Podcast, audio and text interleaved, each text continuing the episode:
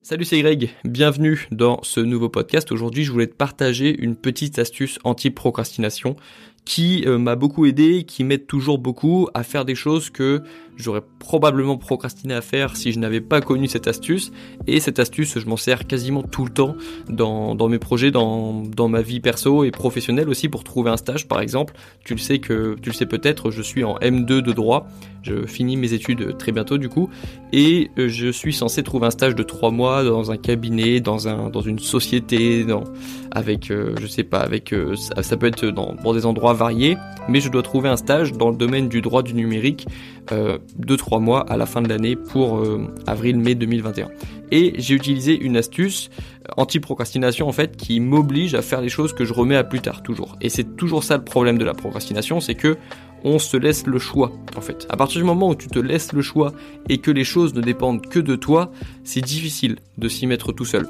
Et justement, je vais te donner, je vais te montrer en fait ce qu'il faut faire et ce qu'il ne faut pas faire avec l'exemple que j'ai vécu il y a pas longtemps de la recherche de stage du coup c'est toujours un projet en cours c'est toujours quelque chose que je dois faire j'ai pas encore vraiment trouvé le stage mais cette astuce m'a déjà permis à, passer de passer de m'a permis de passer de 0 à 1 en fait. Et je vais t'expliquer du coup comment est-ce que ça a marché pour mon stage comment ça va marcher pour mon stage et comment ça a marché par exemple pour ma chaîne YouTube ou pour euh, le marathon de, de mon père qui a couru un marathon il y a, il y a quelques années et donc, euh, ouais, donc je reprends l'exemple.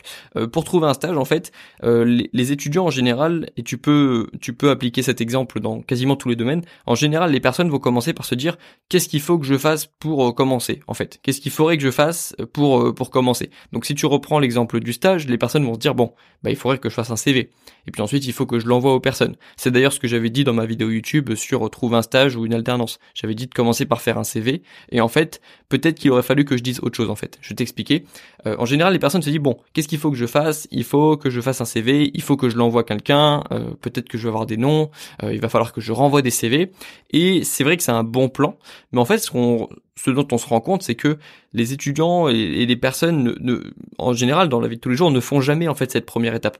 Les personnes qui, par exemple, veulent se mettre au sport vont dire bon, qu'est-ce qu'il faut que je fasse? Bah, il faut que je cuisine un petit peu mieux, il faut que je, faut que je fasse un petit peu plus de sport. En fait, elles ne le font jamais parce qu'elles ne se sont pas engagées en fait à faire quelque chose. Et là, je vais te donner du coup l'exemple inverse. Ce qui s'est passé avec moi dans ma vie personnelle, c'est que j'ai euh, contacté des personnes directement sur LinkedIn sans avoir fait, sans avoir mis à jour mon CV parce que je l'ai mis à jour il y a un an et demi pour euh, ma sélection en master, euh, il y a un an pour ma sélection en master 2.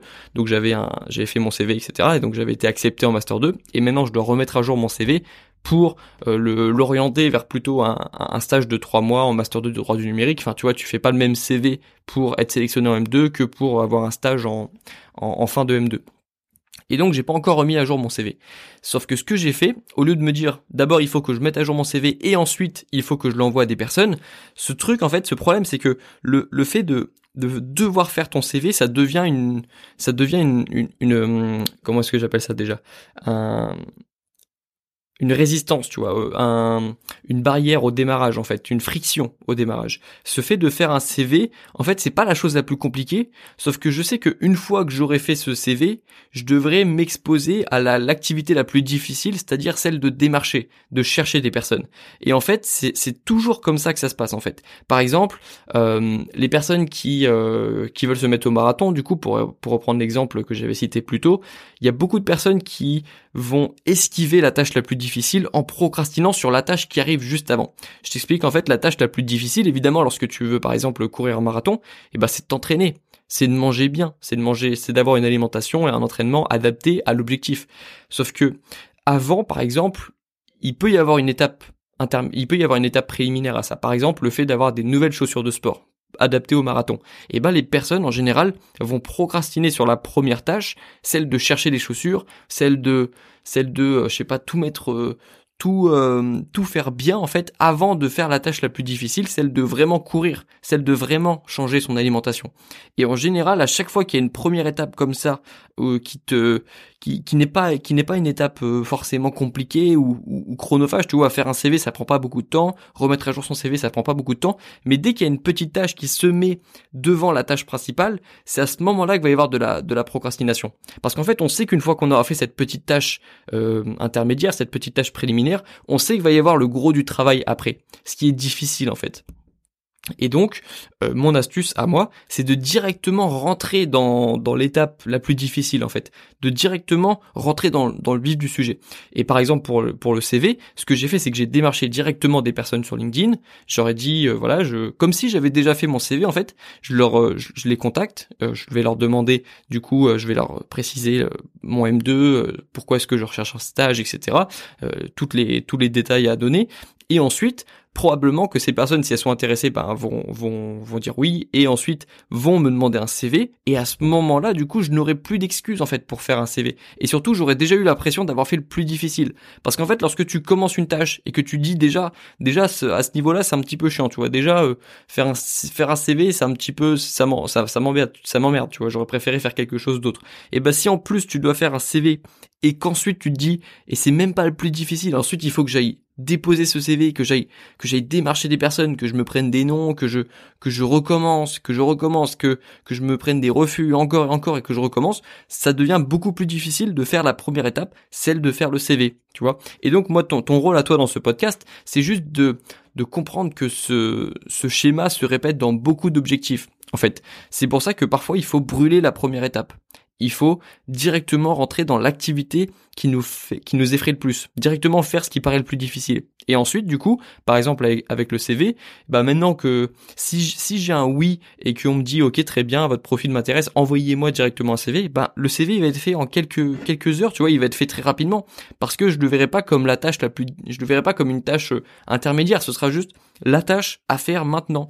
Euh, J'aurai en plus une petite pression, tu vois, une pression de, de temps parce que tu vois, tu tu laisses pas faut vaut mieux pas laisser un délai de réponse trop long et du coup tu vas vite faire le CV, tu vas être motivé à le faire parce que tu vas te dire cette fois-ci, bah une fois que j'aurai fait mon CV, a priori, bah ce sera ce sera ce sera fait ou alors ce sera plus dans dans mon pouvoir en fait, ce sera plus ma responsabilité. Du coup, bah tu le fais avec euh, tu le fais avec plus d'envie ton CV.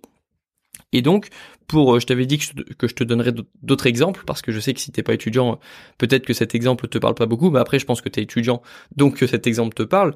Mais par exemple, euh, pour YouTube, ce que j'ai fait, au lieu de me dire bon, il faut que je fasse une vidéo YouTube, du coup il faut que j'apprenne le montage. Et du coup, euh, il faut que je regarde des tutos de montage. Tu vois, ça c'est un, excellent exemple aussi de, de cette euh, de cette première étape qui n'est pas la plus dure, mais qu'on va procrastiner à faire parce que on a peur de l'étape qui vient après. L'étape qui me faisait vraiment peur pour YouTube, c'était le fait de faire ma première vidéo, de la publier et euh, bah de, de faire de faire affaire à un quand même un jugement des autres, à faire affaire à, un, regard des autres, à, à, lancer une vidéo un petit peu dans voilà sur YouTube et puis tu sais pas tu sais pas exactement ce qui va arriver après. Tu sais pas si ce que tu dis va être intéressant pour les autres. Tu vois le c'était ça le plus dur pour moi pour la première euh, pour la première vidéo YouTube.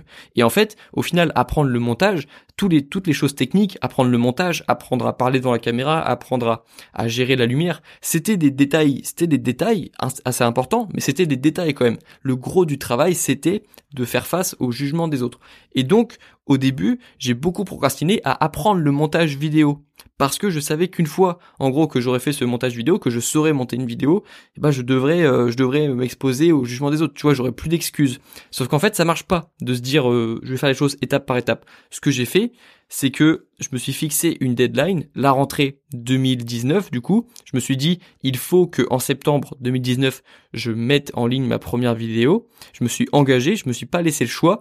Et du coup, comme je m'étais engagé à faire une vidéo pour ma rentrée, eh ben j'ai commencé du coup à filmer mes premiers plans. J'ai commencé à filmer avec mon téléphone euh, ma rentrée 2019. Tu as peut-être vu la vidéo, c'est la toute première vidéo que j'ai faite sur ma chaîne. Tu peux aller la voir si tu veux.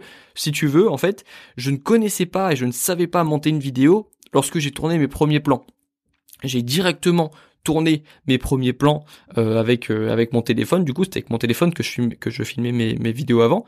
Et je me suis dit, bah maintenant t'as plus qu'à apprendre à monter les vidéos. En fait, cette première étape préliminaire est devenue une étape nécessaire et c'est pas devenu le une, une, sorte de friction au démarrage. Je me suis pas laissé le choix. J'avais des vidéos de tournée et maintenant il fallait que je les monte parce que je m'étais toujours fixé l'objectif de mettre en ligne ma première vidéo en septembre 2019. Ok? Et même chose euh, pour mon père qui a couru le marathon il s'est directement engagé. Il s'est pas dit euh, d'abord il faut que j'apprenne à mieux manger. Je peux pas m'engager, je peux pas m'inscrire au marathon tant que j'ai pas, euh, je sais pas, tant que j'ai pas les connaissances nutritionnelles, tant que j'ai pas un entraînement adapté. Non, il s'est engagé directement pour ne plus se laisser le choix. Et une fois qu'il était engagé, bah, il a dit bon bah maintenant que je suis engagé, let's go. Apprenons à, apprenons à mieux manger. Apprenons à, à faire des entraînements adaptés à quelqu'un qui veut faire un marathon, tu vois. Et donc, ton rôle à toi dans ce podcast, comme je te l'ai dit, c'est d'identifier si tu es dans une étape, si dans l'étape préliminaire, celle qui va ensuite t'exposer au vrai problème, au vrai, à la vraie, euh, à la vraie adversité. Et donc, soit de directement rentrer dans le vif du sujet, de trouver un moyen de, de t'engager vis-à-vis de toi-même ou de t'engager vis-à-vis de quelqu'un d'autre pour ne plus te laisser le choix et ensuite revenir à cette étape préliminaire. Euh, ça dépend en fait, tu vois, c'est ça dépend des exemples. Parfois c'est le problème, c'est que juste tu n'oses pas aller dans le vif du sujet. Parfois c'est juste que euh, je sais pas, tu on a tous des raisons de procrastiner différentes, mais en général, il y a quand même quelque chose qui nous fait peur, en fait, dans la procrastination. Si on procrastine, c'est que quelque chose nous paraît soit ennuyant, soit nous fait peur, mais il y a toujours une raison à trouver. Et toi, il faut que tu trouves la vraie raison qui te fait procrastiner, en fait. C'est un petit peu ça. Si tu veux retenir quelque chose, retiens du coup l'exemple de YouTube. Je pense que c'est un bon exemple. Euh, le fait de dire, euh, de procrastiner à faire du montage vidéo, alors qu'en fait, c'était pas ça le vrai problème, et de ne plus te laisser le choix. Si tu ne veux pas procrastiner, mets-toi toujours dans une position dans laquelle tu ne peux plus procrastiner, ok? Donc, soit tu prends une responsabilité vis-à-vis -vis de toi-même, et dans ce cas-là, tu te dis, non, je ne peux plus me laisser le choix. Ce que j'ai fait avec YouTube en me disant, il faut que je mette la vidéo en septembre 2019, soit il faut que tu euh, si c'est un projet qui est euh, dans lequel tu n'as pas 100% du contrôle, par exemple le projet de trouver un stage comme moi, il faut que tu te mettes dans une position dans laquelle quand même tu n'as pas le choix. En démarchant des personnes, en ayant des personnes qui disent oui, ton profil m'intéresse, etc. Maintenant, envoie-moi ton CV et donc tu n'as plus d'autre choix que de faire ton CV. Ça te met dans une position dans laquelle tu n'as plus le choix en fait. Et comme tu n'as plus le choix et qu'en plus ton temps est limité, bah tu vas faire, euh, en général, tu vas agir en fait. Et puis tu, n'auras plus le sentiment d'être dans l'inconnu. Euh, c'est souvent pour ça aussi qu'on procrastine au début, euh, ce sentiment d'être dans l'inconnu, de ne pas savoir ce qu'on a à faire. Et ça, je te renvoie à ma dernière vidéo, pas la dernière, mais celle que j'ai faite sur ma routine d'étudiant en vacances. En général, lorsqu'on procrastine, c'est également qu'on manque de clarté sur ce qu'on a à faire réellement. Tu vois, lorsque je reprends l'exemple de mon stage, par exemple, euh, une fois que j'ai contacté des personnes et qu'elles m'ont dit, ok, transmets-moi ton CV, le, ce que j'ai à faire, c'est clair en fait. J'ai juste à faire un CV et à l'envoyer. Et ça, c'est un bon exemple de, de clarté. Une fois que tu sais clairement les choses que tu as à faire, tu ne procrastines plus. Et lorsque tu es un petit peu dans l'inconnu et que tu te dis euh, qu'est-ce qu'il faut que je fasse pour trouver un stage, oh là, il faut que je fasse un CV, il faut que j'envoie des personnes, euh, tu sais pas dans, tu sais pas dans quel ordre faire les choses, c'est à ce moment-là du coup que tu vas procrastiner parce que tu es dans l'inconnu. Et donc euh, dans la vidéo que je te recommande, celle sur ma routine d'étudiant en vacances, je disais que je citais James Clear, quelqu'un que je cite souvent sur ma newsletter et sur mes sur mes vidéos, qui disait que tu ne manques pas de motivation en fait, tu manques de clarté. Et donc voilà, fais toujours en sorte d'être assez clair dans ce que tu as à faire. Tu peux faire des to-do list, par exemple, pour rendre le processus plus clair. Euh, moi, je sais qu'au début de, ma vidéo YouTube, de mes vidéos YouTube, je mettais pas sur une to-do list euh, faire une vidéo YouTube parce que c'était pas encore assez imprégné dans mon quotidien. C'était trop euh, trop obscur pour moi de faire une vidéo YouTube. Ce que je mettais sur ma to-do list, lorsque j'en faisais, parce que j'en fais pas toujours, c'était par exemple un tiré enregistrer le son, un tiré mettre la lumière, un tiré, euh, mettre un joli cadre, un tiré, préparer script vidéo parce qu'à l'époque je scriptais mes vidéos. Euh, tu vois, je, mettais des petites actions précises pour rajouter de la clarté. Et donc toi, tu peux rajouter de la précision dans ce que tu vas faire pour moins procrastiner. Ok? Voilà, donc il y a eu beaucoup d'exemples dans cette dans ce podcast, c'est un petit peu euh, parti dans tous les sens. Euh, retiens juste qu'il faut euh, faire attention à une étape préliminaire qui t'empêche de te mettre face à la vraie adversité. En général, il faut directement affronter la vraie adversité pour pour moins procrastiner. Il faut aussi faire en sorte de ne pas te laisser trop de choix et il faut aussi faire en sorte de, de savoir ce que tu as à faire, de rajouter de la clarté et de la précision dans les actions que tu as à faire. Et en plus, le fait de rajouter de la clarté, ça va te faire moins peur. Et lorsque tu as moins peur, tu procrastines moins, tu vois. La vraie raison aussi, une des vraies raisons pour laquelle j'ai lancé une chaîne YouTube, c'est parce que ça, ça, me faisait plus peur, en fait. Euh, ça ne faisait, ça me faisait pas peur, pas. J'ai vraiment commencé à faire ma première vidéo et à, et à être à l'aise à la caméra lorsque ça ne, lorsque ça ne me faisait plus peur, en fait, de, de faire des vidéos YouTube, parce que j'avais compris que même si ça ne marchait pas, j'allais apprendre des choses, j'allais apprendre des compétences utiles. Euh, de la même façon, euh, j'ai commencé à vraiment avoir des bonnes notes et à vraiment être moins stressé dans mes études lorsque lorsque lorsque mes études ne me faisaient plus peur, tu vois.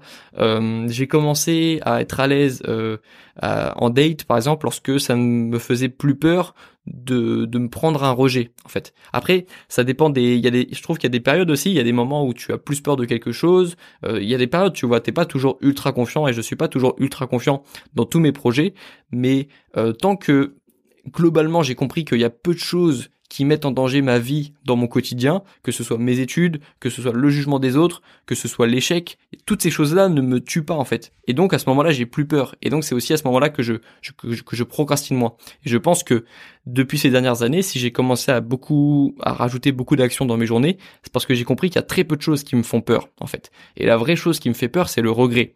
Et lorsque je comprends que la vraie, le vrai danger, c'est le regret, et que le seul remède contre le regret, c'est l'action, eh ben je procrastine moins, en fait. C'est peut-être ça la vraie raison. Mais il y a quand même des, il y a quand même des choses à, à comprendre lorsque tu procrastines.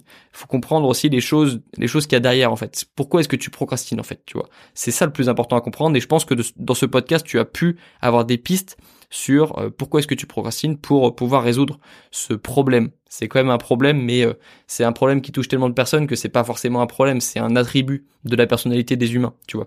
C'est des humains, on aura toujours, on a, on, fait des choses par nature les humains. Si on a trop de temps, eh ben on fait pas les choses. Si on a trop de pouvoir, on en abuse. C'est un, c'est des caractéristiques humaines en fait, tu vois. Donc bon, est-ce que c'est un vrai problème ou est-ce que c'est juste euh, un attribut de la personnalité des humains et on doit travailler là-dessus tout simplement? Je pense que c'est plutôt euh, quelque chose de, profondément humain en fait, de procrastiner. Voilà. Euh, je vais m'arrêter ici pour ce podcast. J'espère qu'il t'a plu. je te retrouve dans le prochain podcast ou sur la newsletter ou sur ma chaîne YouTube. Et puis je te dis à très bientôt. Ciao